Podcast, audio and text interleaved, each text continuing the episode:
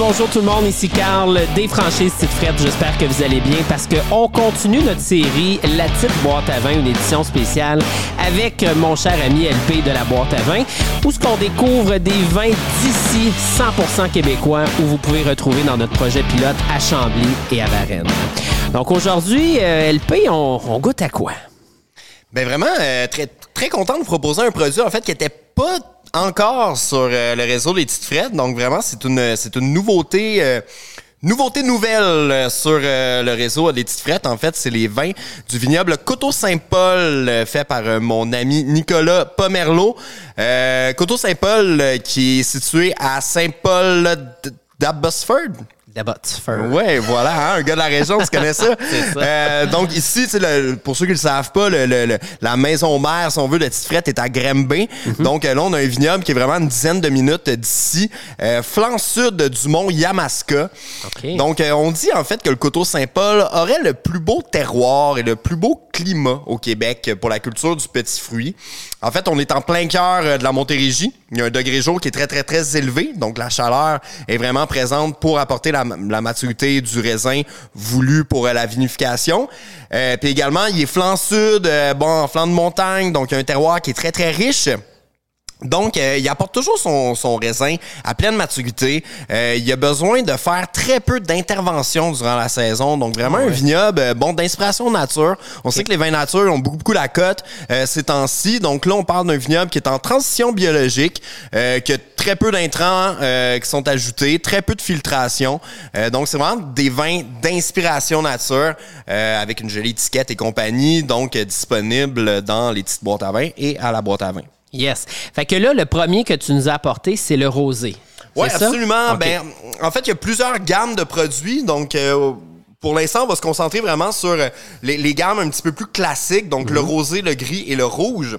Euh, le vin rosé, ça va être un assemblage de sabrevois.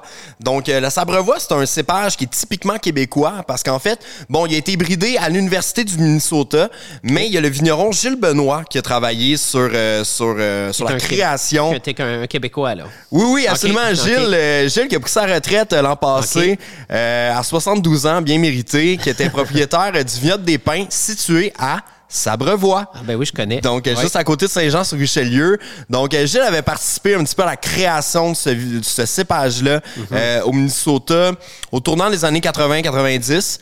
Euh, C'est cool qu'ils ont donné le nom Sabrevois. ben ouais, ben il cherchait un nom. Ben euh, c'est lui puis un de ses cool. chums qui avait travaillé là-dessus. Là, il me contait ça l'autre fois, euh, Ok. un verre à la main, euh, qui, avait, qui avait comme créé le cépage Sabrevois, puis il avait donné le nom parce que son Sabrevois. vignoble était à Sabrevois. Wow. Donc, euh, malheureusement, le vignoble des Pins est fermé maintenant, mais ça a été remplacé par le Clos des Cigales, que Ah, je salue. C'est nos collègues de l'épicerie Les Petites Bonneville Ouais, ouais, à Saint-Jean-sur-Richelieu qui ont parti ça.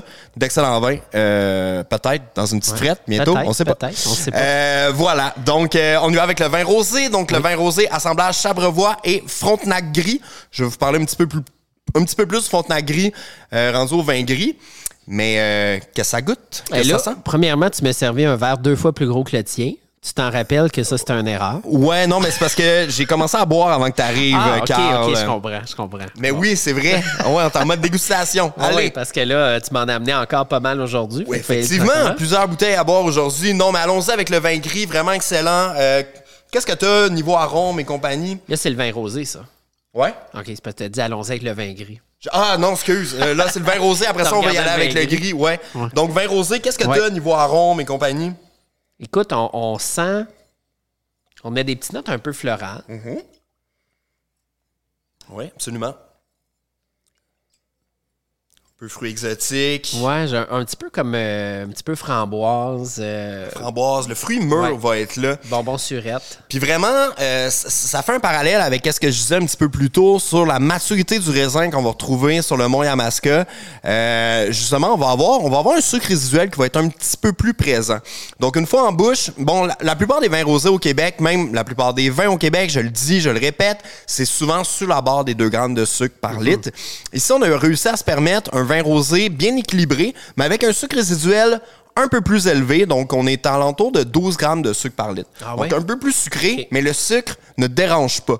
On est loin des, euh, bon, pensez à les galops, là, les espèces de gros rosés euh, californiens sais, qui donnent mal au cœur. Là. Là, on n'est pas, on n'est pas là-dessus du tout. du Écoute, tout, euh, je, je suis vraiment surpris. Je, vraiment, là, la première gorgée que j'ai pris, j'ai eu comme une explosion de saveur. ben oui. C'est fou. Je m'attendais pas à ça. Je m'attendais encore à un vin rosé ben ordinaire, mais on est complètement ailleurs. Puis il y a une belle astringence, Ouais. euh, ça vient euh, vraiment la- une belle persistance en bouche. Vraiment, ça m'étonne pas que tu dises ça parce que les vins de Coteau Saint-Paul en général Il surprend? sont- ben ils surprennent, c'est Ah pas ouais? très connu comme vignoble, ils n'ont pas une énorme production, mais euh, chez nous à la boîte à vin euh, c'est un gros, gros vendeur. Bon, Nick, le, vigneron, on a la même âge, ça fait des années qu'on se connaît. Euh, on se connaissait même avant notre vie euh, dans, dans le monde viticole. Euh, Puis donc, évidemment, c'est un des premiers producteurs avec qui j'ai travaillé. Puis ça a toujours été droit, ça a toujours été bon. Euh, c'est toujours surprenant. Des gros vendeurs aussi, des bons rapports qualité-prix. Ouais. Euh, donc, euh, voilà. Écoute, je suis convaincu que j'amènerais ça à des buveurs de bons rosés, justement californiens ou européens ou quoi que ce soit, Ouais. puis très près.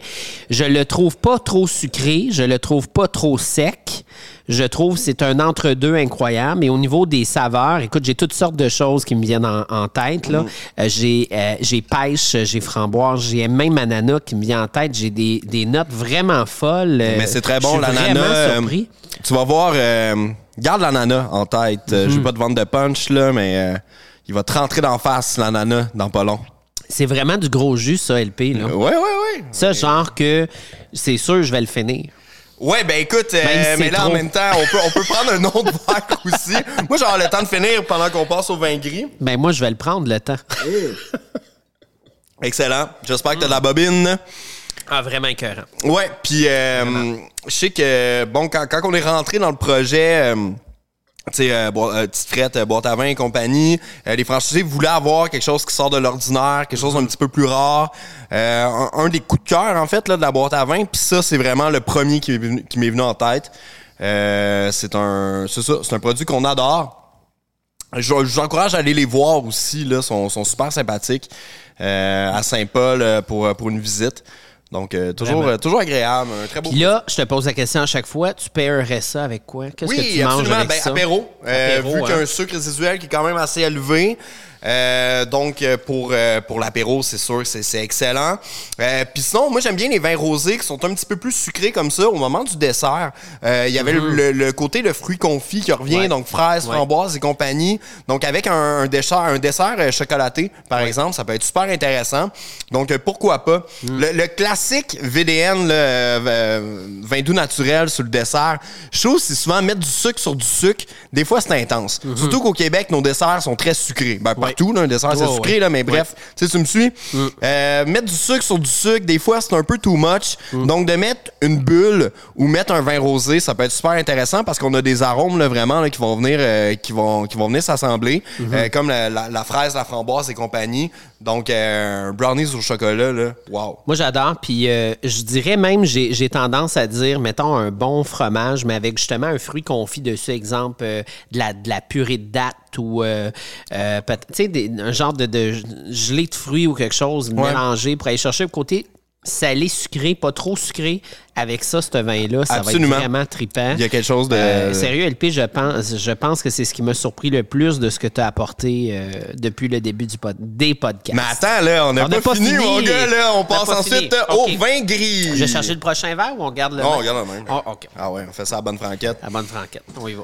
J'en sers un peu moins. Bon, fait que tu peux-tu nous parler un peu de qu'est-ce que c'est un vin gris? Pour Qu'est-ce ceux qui qu'un vin posent gris? la question? Donc, euh, la question.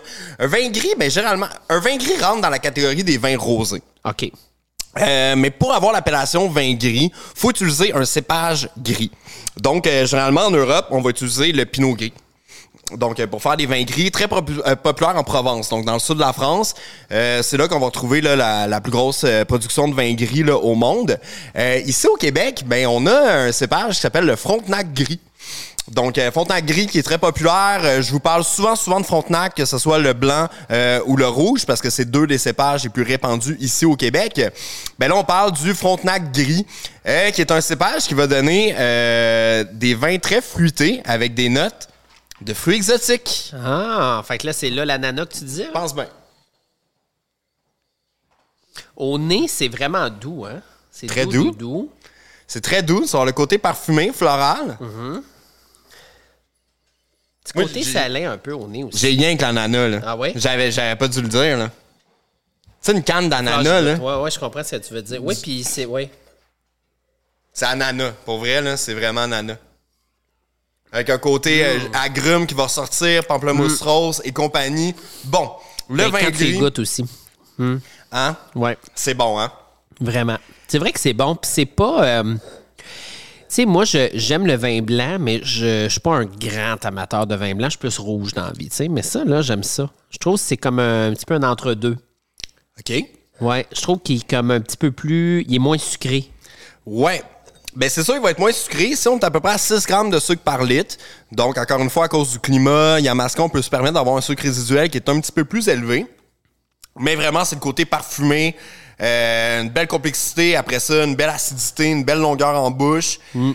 Le vin gris de chez Coteau Saint-Paul, c'est un petit peu sa vedette. C'est le notre meilleur, ce qu'on appelle repeat business, business, que les gens, quand ils en achètent une, ils reviennent trois jours après pour en prendre une autre. Parce que parce que c'est euh, c'est un très beau rapport qualité-prix. Mm-hmm. Euh, c'est un vin qui est super agréable, autant au nez qu'en bouche. Très polyvalent. Donc, on peut le prendre, euh, oui, évidemment, au moment de l'apéro, mais sinon avec poisson, fruits de mer, volaille. Euh, vraiment, c'est un, vin qui se prête à plusieurs occasions. Il va avoir un petit côté perlant qui est là, euh, donc qui, apporte une belle astringence qui est super, qui est super agréable. Tu parles de ça, puis on dirait, oui, il y a l'ananas, mais il y a quasiment un petit côté pomme. La pomme verte, hein, je t'en avais déjà parlé. Sur les vins blancs au Québec, la pomme verte, on va la retrouver mhm. pratiquement partout. Euh, c'est un petit peu ça qui va catégoriser euh, les, vins du Québec. Ça va être cette, belle astringence-là, cette belle mhm. acidité-là, le côté tranchant qui va être là. Pensons à pomme verte qui, qui, va être là. Donc, tu vas toujours la retrouver, C'est euh, ça, la hein? pomme verte. Non, je trouve ça vraiment bien, ça aussi. Puis, encore une fois, c'est surprenant. Ouais, très parfumé. J'aime bien ça. Mm. Nick était censé être avec nous aujourd'hui, mais il est malade. Puis je suis allé euh, chez eux tantôt, puis il est vraiment malade. Pauvre petit, là, il, avait pas de l'air affilé. On le salue. Mais, mm, très bon. Euh, ouais, très bon. Ils ont combien de produits, euh, ce vignoble-là? Tu sais-tu? Ils ont, ils ont, beaucoup de produits. Ah ouais? Là, on est sur la gamme classique, en fait, des produits. Donc, le rosé, le gris, le rouge et un blanc également. Mais là, il est on est hors saison, donc il est en rupture de stock. Il m'en reste quelques bouteilles à la boîte à vin si vous dégrouillez. Dépêchez-vous. Euh, dépêchez-vous parce que ça part très vite. Mais euh, ouais, euh, donc il y a cette gamme-là classique. Sinon, il y a une gamme réserve, donc il fait un rouge réserve qui est excellent. Et sinon, il y a son fameux vin orange, les sorbiers, qui est très, très, très populaire, euh, très en demande et compagnie. Mais là, on se concentre un petit peu plus sur la gamme classique aujourd'hui. Euh, Puis sinon, il fait également des cidres. Hein? C'est euh, vignoble et cidrerie. Donc, euh, il y a des cidres, des cidres de glace, je pense. Il fait toutes sortes de cidres mmh. aussi. Mais ça, c'est moins mon rayon. Mais euh, voilà, il fait des cidres euh, également. On sait que sous le mont Yamaska, il y a plusieurs vergers là, qui sont là. Donc euh, lui, il se gâte. Il a des pommes. Hey, je, pense que c'est la première fois que je finis avant toi. Voyons, qu'est-ce que ça se passe avec moi? On est mardi. mais non, c'est vraiment surprenant. Mais mon Dieu, je reviens sur le rose. lui, il, m'a vraiment. tu l'as préféré que le gris?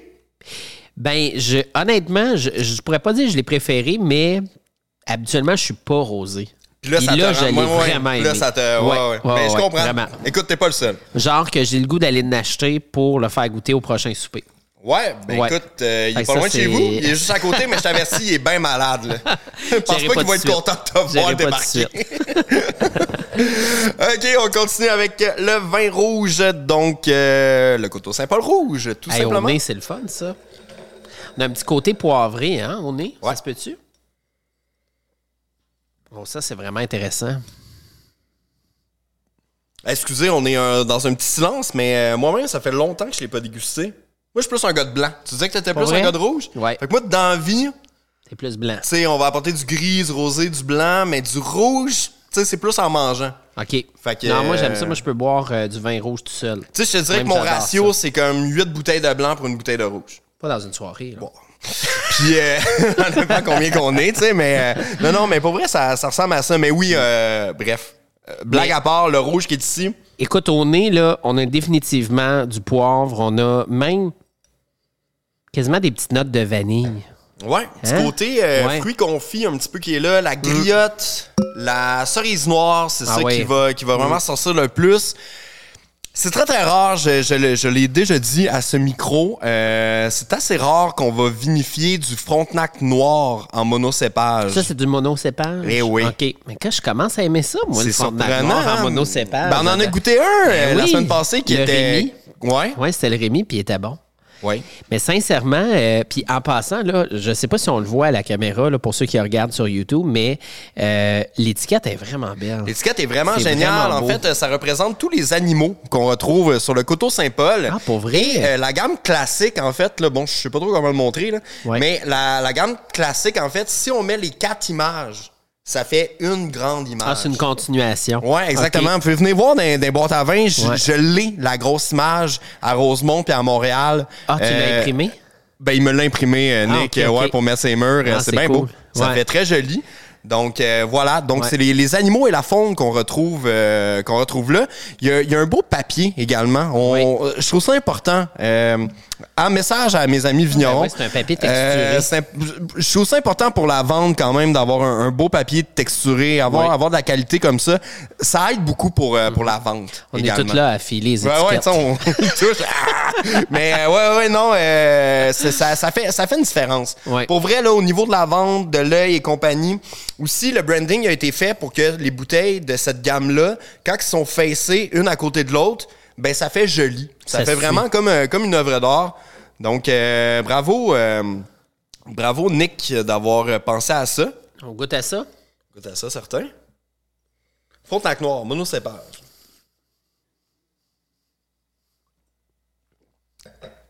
Fruité, léger. Très fruité, léger. On rentre quasiment sur un peu euh, la gamme des vins de soif. Donc, euh, léger, fruité. Moi, je m'attendais à quelque chose de plus corsé encore. Ouais. Mais non, c'est ça, c'est vraiment un vin de soif. C'est un vin qui se boirait tout seul, en apéro. C'est ce qu'on dit en fait sur les frontenacs blancs, les, euh, les noirs. Les frontenacs noirs vont apporter généralement le côté fruité et léger au vin, mais on va beaucoup l'utiliser en assemblage parce que les acides généralement sont trop élevés. Euh, dans, mais là, vu, je le répète, on est à Yamaska, euh, le degré jour le plus élevé au Québec, euh, on est capable d'avoir un raisin qui est vraiment maturité Ouais. et de vraiment laisser place au côté euh, fruité et léger du frontenac noir et d'avoir ben, pratiquement euh, aucune acidité. là. Mm. Écoute, c'est vraiment bon. Hot, hein? Et puis, euh, encore une fois, là, à l'aveugle, là, je suis sûr qu'on ferait déguster ça à quelqu'un qui aime les vins euh, européens ou euh, de la Californie, puis on serait capable de- Ben d'en ça, convaincre le quelques-uns. Beaujolais, Pinot Ouais. Noir, Ouais. pensez à ça, sud de la Bourgogne. Euh, ou sinon, dans le Beaujolais, pensez à un bon gamay. On n'est pas si loin. On va avoir quelque chose de similaire.